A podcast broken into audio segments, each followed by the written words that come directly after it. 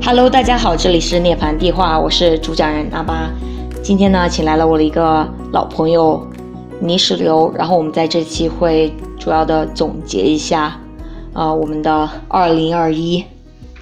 嗨，泥石流，小刘。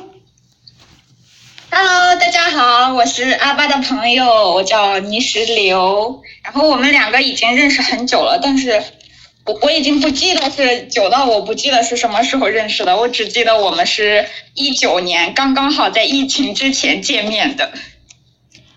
我记得是我们是一八年在在七七的群里面认识的吧，然后不是就建了群嘛，然后我们一九年就在我来加拿大之前我们就面见面了。对对，是那个那那那个人的群，对吧？你先介绍一下你自己呗。对。我已经介绍完了，我叫泥石流，我是阿巴的朋友。就就这，你这做这好简短呀！就这，就这。好嘞，好嘞。然后我们俩是什么时候开始写邮件的？让我让我让我让我让我找一下哈。是五月份，五月份。对，然后我们两个就是进行进行邮件往来，也有哇，现在都有半年多了。也是基本上一个月给对方寄一些邮，写一写一封邮件，然后汇报一下近况这个样子。所以我做年终总结，今天就把你拉上来跟我演，哈哈。我我们最开始是计划的是一周发一次邮件，真的吗？现在根本没有时间，然后它就变成了一个月经帖，一个月一次。不过这也没什么，anyway，我从网上找来了一些就是关于年终年年终，哎呦。年终总结的问题，然后呢，咱们就会以这个问问题的形式来总结一下我们的二零二一年。嗯，然后第一个问题是，在过去的一年里，你面临的最大的三个障碍是什么？过去最大的三个障碍，我我去年可能是有很久一段时间没有工作，我大概是从。我想一下，应该是从二零二零年五月辞职，然后到去年六七月份我都没有工作，这中间是一个空空档期。然后这段时间就我我我有时候就躺着睡觉，就不管干什么我都会抱怨自己，觉得自己在浪费时间，就总是埋怨自己。我觉得自己这样的一个状态对我来说是呃非常大的一个障碍，可能说是我去年最大的障碍。这里要你说三个嘞。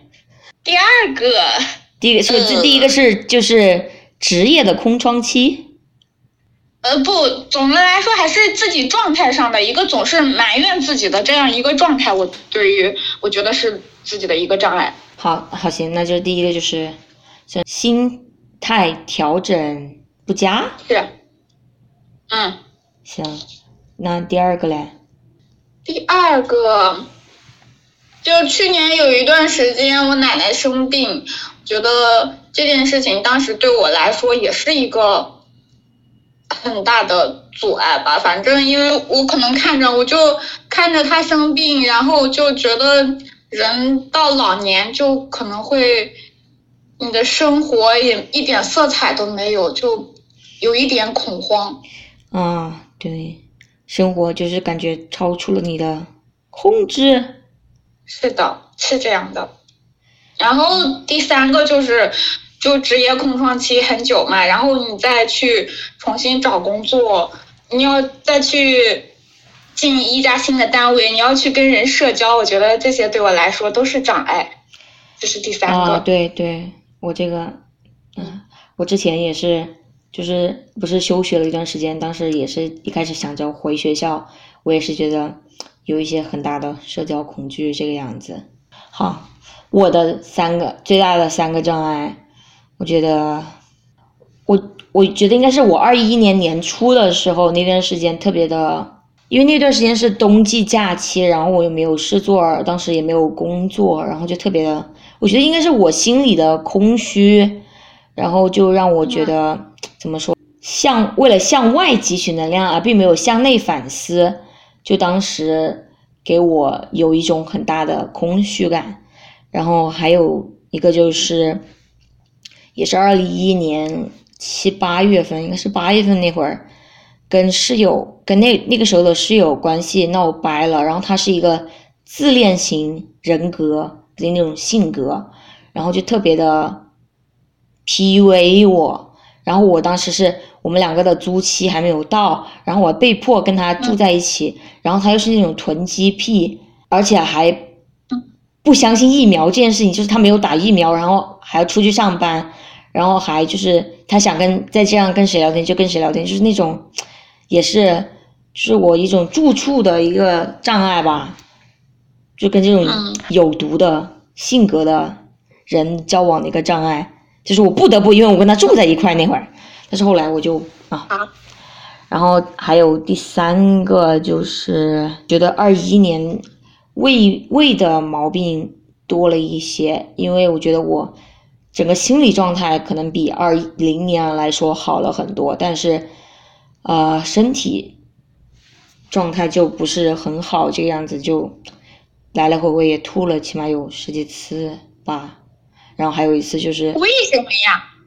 就就你你没有去医院看过吗？我去了，然后我照了胃镜，然后他们也没查出来到底有什么东西。然后后来跟医生问，他说我是功能性消化不良，就是没有什么其他的明显的因素。然后是我最近几个月开始就是吃药了，我觉得有有稳定一些吧。我觉得好像是。我最近看网上有有说那个，就是查那个幽门螺旋杆菌，说因为这个细菌的话，可能会就导致很多人有胃病。但是就世界上估计有一半的人都身上都会携带这个细菌，你可以去医院也查一下。好的，就如果这个事情再继续困扰我，我绝对是还是要去查一下这种相关的。然后这是我的三个障碍，一是年初的。呃，内心空虚，年终的啊，叫什么？择友交友不慎，交友不慎，有毒室友。对，有毒室友。然后再就是一年下来都有的胃，就是身体的折磨。然后第二个问题是，你是如何找到办法克服这三个障碍的呢？嗯。对你来说，第一个是心态的问题。首先是我去觉察，我意识到了自己的就思维当中存在这些呃问题，我意识到了我自己一直在抱怨自己、埋怨自己。然后这个时候，我刚好就想起自己之前看到的书，那么就说你你有时候你会一直认为你自己的想法是你坚持认为自己的想法是正确的，但其实。就有可能你是把这个事件扩大化了，就这个事情可能并不像你想象中的就一定是正确，你觉得自己呃就糟糕透了，但是事实上也并不是这样，你的错误呢也并不代表你整个人的全部，我就是这么慢慢去开导自己的，就是感觉就是要与自己和解一点，就不要对自己太苛刻。对，我觉得这个如何去找到办法克服，首先就是你首先要觉察到自己的问题，然后你在认知上要知道，呃，认识到这件事情，就你可能你的想法有可能是错的，然后去你不断的去跟自己去重复这件事，然后它慢慢就会改变。嗯，那对于你奶奶生病的时候，就是你对于怎么说嘞？我觉得。你的那种情绪是不是可以理解成为一种对你身体健康的焦虑感，以及对于死亡的焦虑感？可以这么理解吗？可以这么理解。就是这这个，说实话，我现在可能是并没有找到办法去克服。我我能想到的，就可能就是去你跟朋友去聊一聊这个事呀，可能就会有所缓解。嗯，我也觉得吧，因为我觉得怎么说嘞，身体健康这个事情，就真的是要。怎么说？一步一步来，我们要就是好好的照顾自己啊，真的是要有意识的再去多运动啊，然后也是要作息要弄好呀。然后关于死亡这件事情，也是一个不可避免的事情吧。然后我觉得我个人来说，我并不怕死亡，我主要是怕痛。我来对我来说，对呀、就我比较怕，就是你可能年老之后，你躺在床上，你什么都做不了，身体不我觉得能自理那种好好难受。就是就是没有自己自己人生的掌控权，就是简单的对对自己身体都没有办法控制，这种感觉是挺可怕的。但是，所以我们现在就真的是要从现在开始注意身体健康。然后第三个，你的第三个是呃职业空窗期以及带来的社交恐惧对，惧。重新进入工作状态这件事，我觉得就就刚开始你可能是会有恐惧，但是当你去真正的去做这件事情的时候，你会发现它其实没有你想并没有象那么难多么对，哦，我我很多事情我也是这样子的。嗯，然后你做起来就好了，又没啥。是的，是的。然后我觉得对我来说，我三个障碍，第一个是，呃，内心空虚啊，我觉得真的是，啊，就自从呃我呃一月，就是二零一一年一月份第二学期开始的时候，真的好忙呀。然后不是，然后第二学期结结束了，然后我是暑假有四个月，四个月我四月份找四月份五月份找工作，然后嗯六月、七月、八月都在打工，然后八月、九月开学，九月开学了是边上学边打工，然后后来还两份兼职一直在做，然后其实到后来一整年都还过得很充实，所以我感觉就是对我来说，这个解决怎么克服呢？就是充实自己的生活，变成一个现充，就真的没有时间顾其他的事情了。嗯然后第二个有毒的室友，就是我从我是十月底，终于在来到加拿大之后，又重新回归了我的独居生活，一室一厅，还领养了一只小猫咪，所以这个现在独居的非常的爽。然后有第三个障碍是身体的障碍，这个的话也是我是，尤其是最近我尽量都是在家做饭，然后也是养成了一个早早睡早起的习惯吧。第一方面是可能是因为工作要有一个固定的时间表，然后再就是，嗯、也是一个固定的作息，对我的胃来讲也是一个比较好的一个状态。因为有时候就是如果我睡睡太多或者睡太少，对我的胃都会有影响，所以我就是，嗯，尽量早睡早起。啊，这样就是克服了这三个障碍。然后第三个问题，在上述问题中，你是否看到这三者其实是有一条循环的线程联系在一起的？接下来你需要牢牢记住的问题是：你自己身上最引以为傲的三种品质是什么？你觉得你的有一条线循环循环的线联联系在一起吗？你觉得？关于你的障碍，就是这几个问题之间的线是吗？没有，就是这三个的，我觉得应该是三个障碍吧，三个障碍。我也不知道哎，可能我们俩理解的不一样。你先说你怎么理解的吧，你可以先说一下你怎么理解的。哦，我我理解的是这几个问题之间是有联系的，就它当然是有联系的。然后，啊，我引以为傲的三个品质，第一个，我觉得肯定是，我觉得我自己的觉察力很不错，我拥有着敏锐的觉察力，我能够觉察到自己的心理、自己的身体在发生什么，觉得这个很棒。我这个这个是真的蛮重要的。对。第二个是，我觉得，呃，我是有社交这方面的天赋的。虽然我并不喜欢社交，但是就好像这件事其实对我来说没有什么难处。重点是哦，然后第三你你你擅长做一件事情，跟你喜欢做一件事情可能是两码事，是吧？对，所以这并不冲突。然后第三个嘞，然后第三件事，我觉得我拥有好奇心，我对什么事情都有一些好奇心，然后这些就挺好的。我也觉得挺好的。我觉得我答案可能会跟你类似耶。那你说一下你的，我觉得我的话可能会是，也是一个肯定就是好奇心，就是不断学，不断想就是提升自己，然后学习新东西的那种动力，觉得那个蛮重要的。然后还有一个韧性，是那个韧韧度啊，强度那个韧性。啊，哦，我知道，就是我不会，我之前觉得我是比较脆弱，比较容易放弃的吧，但是对。回顾了一下我自己，发现我其实还做了挺多事情的。然后呢，我也是那种，就是如果发现，虽然有时候也会就是比较情绪低落，没有什么动力啊，但是还是会及时的充电，充满归来。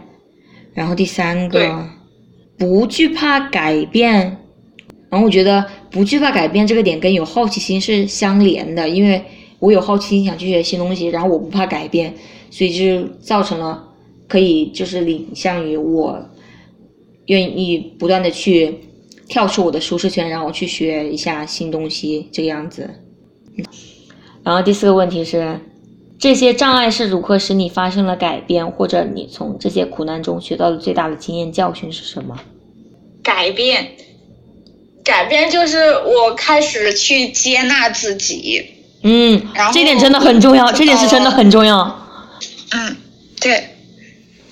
然后我认识到了，就是人，你肯定你在生活中、工作中你是必不可少会犯一些错误的。对。但是这个错误它只是你身上的一部分，它又不能代表你全部。对。你不能因为这一个错误就去否定自己。是的。这是我学到的。对，觉得尤其是我觉得，对我们女性来说，我们很多时候都是。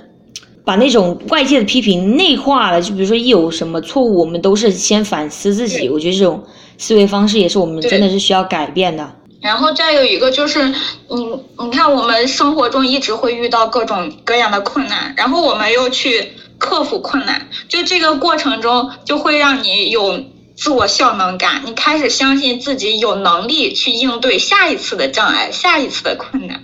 我觉得这个也很重要。对这个我我也蛮同意的，然后我觉得对我来说，也是跟你一样的，就是不要不要真的是不要怕面对错误和失败。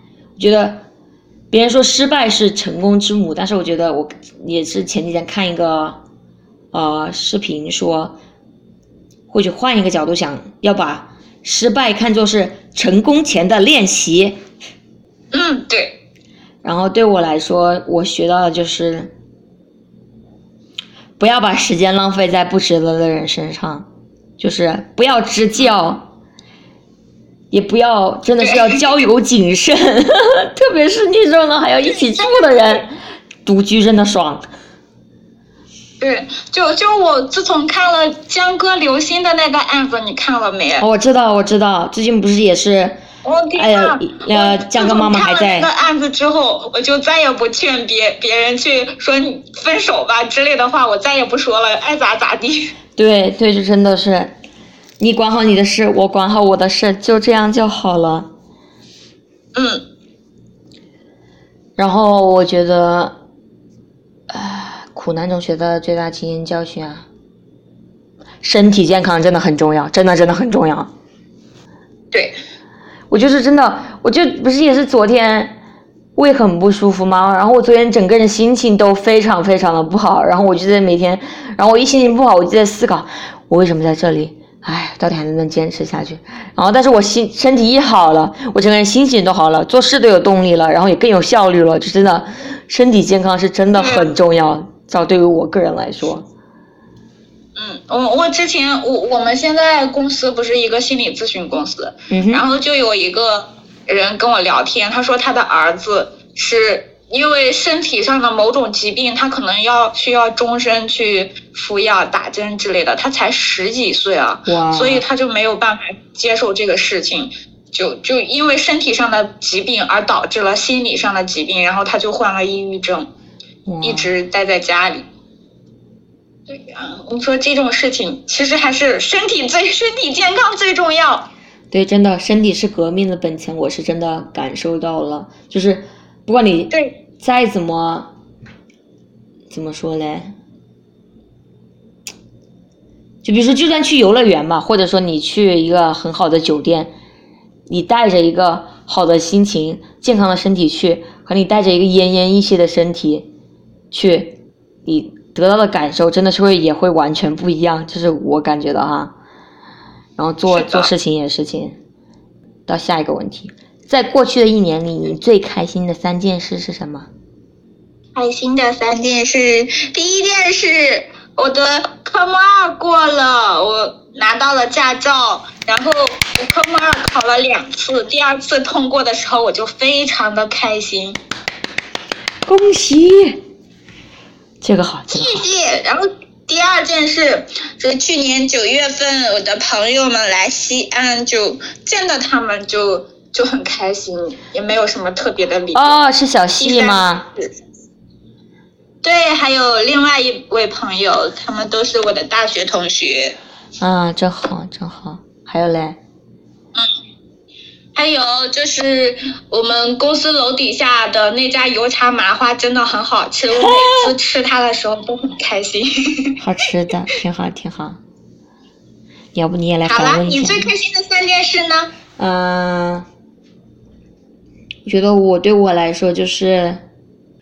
发现了六比四 T 这个理论吧，嗯，觉得就是以从一个方法论上面让我就是给我的人生又指明了另一个方向。虽然说我可能就是大部分都已经照着六 B 四 T 这种态度来了，然后但是六 B 四 T，然后以及怎么说嘞，他就真的是很具体的罗列了我们作为一个单女该怎么样。做才能就是可以让你人生过得更好，不被他人吸血，也就是全身心投入到自己。我觉得这个对我来说是比较开心，就是发现到的这些事情，然后也是认也结识了一些新的六 B 四 T 的姊妹们，觉得挺好的。然后还有就是找到了我人生中的第一份工作，嗯，对，然后还要说什么？目前还想不太起来，天呐！哎，那去年有还有什么开心的事？你开心的时候有很多，存款存存存存款 达到了我的存款目标，超过了这个我想要的存款目标，这个是我挺开心的 啊哈哈！你看自己的存款呀哈哈哈。有钱真的会使人快乐。是的，然后我就感觉人整个人也踏实了很多。有钱的话，哈哈。对呀，有钱真的会踏实很多。行，然后我觉得对我对我来说可能就这三个了：六比四七然后找到第一份工作，然后达到自己的存钱目标。因为也自己正正式的开始，就是因为通过打工赚钱了嘛。然后觉得也是对自己人生又多了一层那种掌控感吧。然后下一个问题，第六个问题，在过去的一年里，你从自己身上学到了什么？学到了什么？就就我学到的东西，我觉得跟你刚才说的其实嗯挺相像的。就是我学到了人的身上其实是有一股韧性的，就你刚才说的那个韧性。就不管我们经历了什么，就。始终都没有去放弃自己，我觉得这个是很棒的。好了，你呢？与自己和解真的很重要，然后要意识到没有其他，你不可以从外界去寻找满足感，因为如果你真的是不与自己和解，不从自己不达到自己内心的平静的话，从外界寻找满足感是永远也不能满足你自己的。然后还有就是，一直保持一个持续学习的态度，真的很重要。它能让你走得更远，然后也能发掘你自己可能之前从来没有意识到的潜力。像我之前，我觉得，我觉得我可能就是做不到边边工作边上学，因为那会是九月份到可能到十、十一、十二月份，就真的是。每天要不然就在上学，要不然在上班，就是没有没有一天或者很少有时间都是给自己的。但是，我居然坚持下来，而且就没有很大的那种情绪崩溃的时候。就虽然说觉得会有压力大的时候，但是都是那种可以掌控的 manageable 的程度，就我觉得挺好的，也是发掘了从另一个层面上发掘了自己的潜力。对，我觉得我们去多做一些事，多学习一东一些东西，其实是在给自己创造更多的可能性。对，就给自己一个机会嘛。你不学学，你怎么知道呢？说不定你发现你自己擅长了呢。然后不会也没什么用啊，不不不，没学到什么，那也没什么呀。就是我觉得尝尝试新东西总是好的啊。那正好也是跟我们下一个问题是有联系的。嗯，你最后一次尝试做自己舒适区之外的事情是什么时候？这对你有什么影响？我我其实觉得这个舒适区以外的事情，我对这个问题其实我是觉得，就是如果舒适了，那我为啥还要走出去呢？我觉得如果我去尝试一些新东西，肯定是还是觉得它是在我的舒适区之内。我觉得学习这个东西很好玩，很有意思，所以我不觉得它是在舒适区之外。这样的吗？但是对呀你你不会有你不会有的学自己东西，就是比如说有个考试，你不会觉得很紧张吗？因为是自己可能不太自信的东西。如果会有紧张，但是但是依然最开始也是因为有一个点自己想要去学，觉得它可能会以后会有用，会很好玩儿，所以我不觉得它是在舒适区以外。那那如果说对你来说是自己去做自己不喜欢的事呢？没有，我觉得这个舒适区以外，并不是说你不喜欢的事情吧，因为有这类理论就是舒适区，然后有一个紧张区是适应区、成长区嘛。它这种舒适区之外，就是你有没有去尝试什么新的，可能让你觉得在适应期，然后能够然后达到你成长区的一些事情，这是我理解关于就是舒适区之外的意思。就说你有没有尝试一些可能你以前有点不敢尝试的东西一样。嗯，那你说一下你你去年尝试走出舒适区以外的事情？最后一次尝试做自己舒适区之外的事情是什么时候？啊，对啊，你我能想到最近的，什么？最近的就不是二零二一年的了，就是二零二二年的了。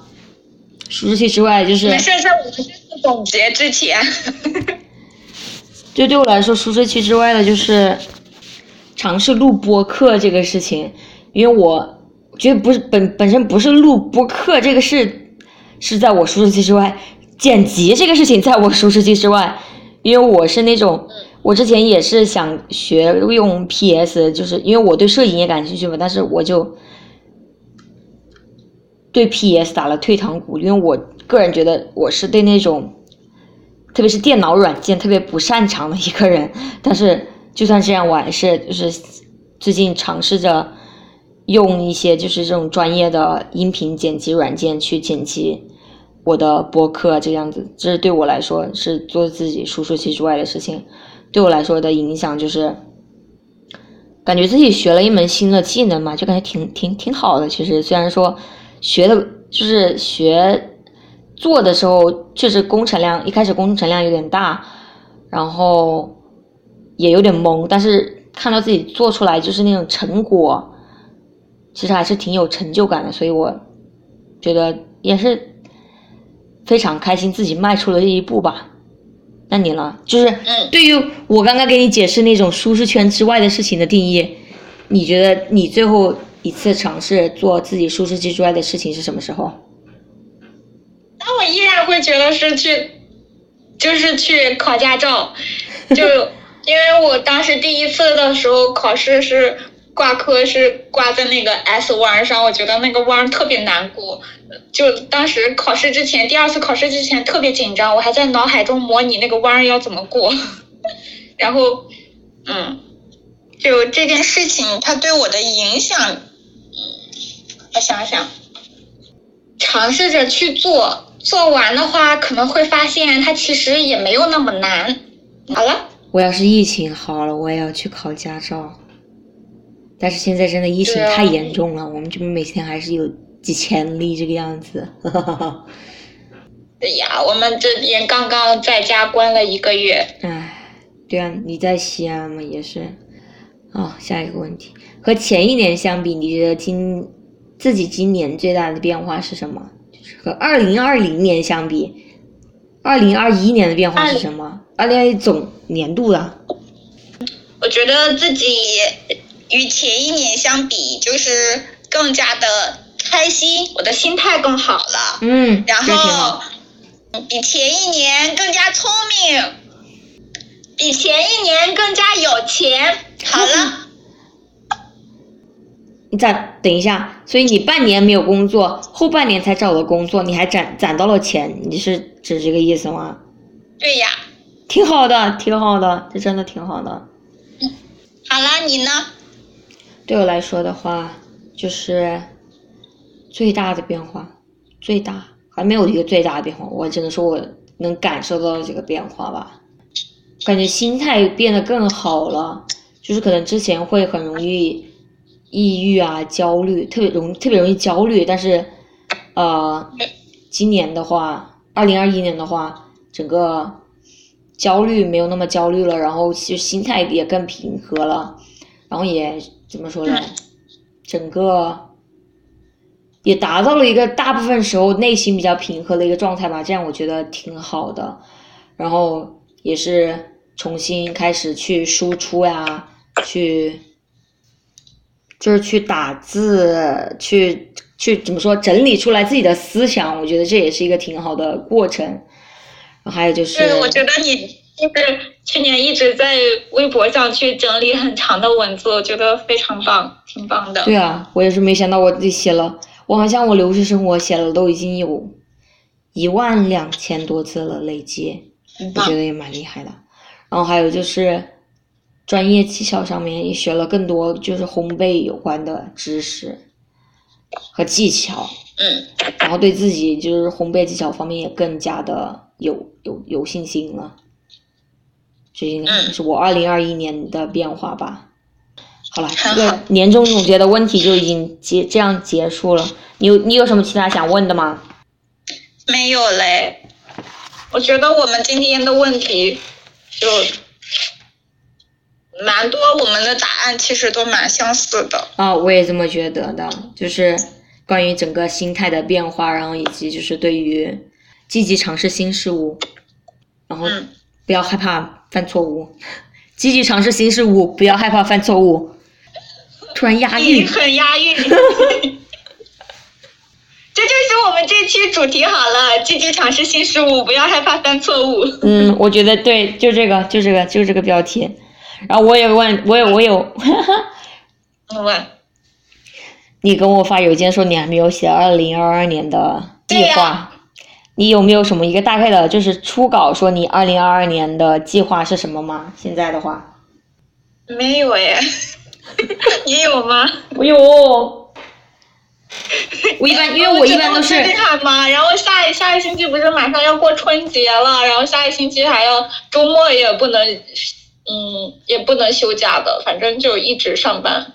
所以你是每周只有周日休假，就我们这边是单双休，他有时候是周六周日，有时候只有周日，又或者有时候 连周六周日都没有。天呐，你一点一点想到的计划都没有，比如说大致的一些东西，没有，你有什么大致的计划吗？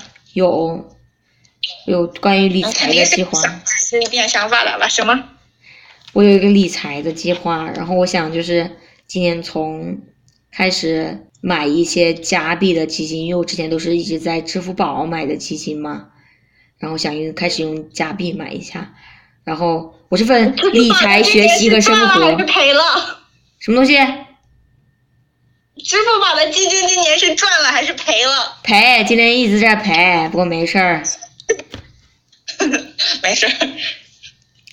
然后对我来说，我是分理财、学习和生活三个部分嘛。然后理财就是存款目标，然后有分，然后学习方面是想重新考一遍雅思，毕业之后，因为那个时候也是要开始慢慢准备申请移民的一些材料了嘛，然后就需要考雅思，然后希望有一个嗯总分七点五，上次是六点五，这次想考到七点五，然后嗯想在二零二三年四月之前，就从我毕业开始算一年之后，法语学到 B 二的程度，这样也可以给我移民加分这个样子。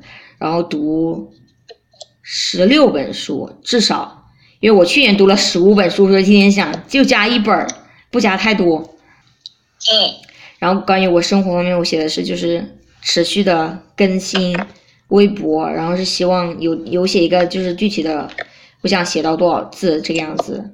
然后还有就是注意身体健康，真的是要注意身体健康。然后还有最后就是继续践行六 B 四 T 知行合一。啊，这个大概就是我二零二二年的计划了，也没有写多少吧。你这都很全面了，生活、工作、呃，学习，很全面。理财理财，觉得这样子就是我对我来说是给我提供各个方向让我想的话，总比就是从从一个空白的开始想要好一点。就是我会更有思考方向这样子。对，先有方向，然后再去想具体怎么实施。我最近也在回顾我去年写的日记，然后发现自己真的成长挺多的。嗯，我觉得写日记很也很不错，因为我昨天去写你给呃找你给我这些答案，不是你给我这些问题的答案的时候，我也参考了自己的日记。你也有在写日记？我记得我之前到你家住的时候，你是没有写写写日记的习惯的。我我写，呃只不过我可能是写一段时间，我就会把我的日记本撕掉。哦，哦，对对对，我记得你好像跟我说过。嗯，我是我是有时间，然后有想写的就写，没有时间，然后没有没有什么想写的就就不写了，也不强迫自己天天写，天天写太太费时了，对我来说。对呀。好了，那你还有什么要说的吗？好像没有了，我会尽量找时间回复你的邮件的。行，好了，那我们做个总结，然后跟大家说一下再见。行，总结是啥？我觉得我们刚刚已经总结了。那那那就完了，那我们就就直接进入说再见的环节，什么不要害怕犯错误，我又忘了。就是积极尝试新事物，不要害怕犯错误。是的，这就是本期的总结。好了，感谢大家收听。好，再见再见。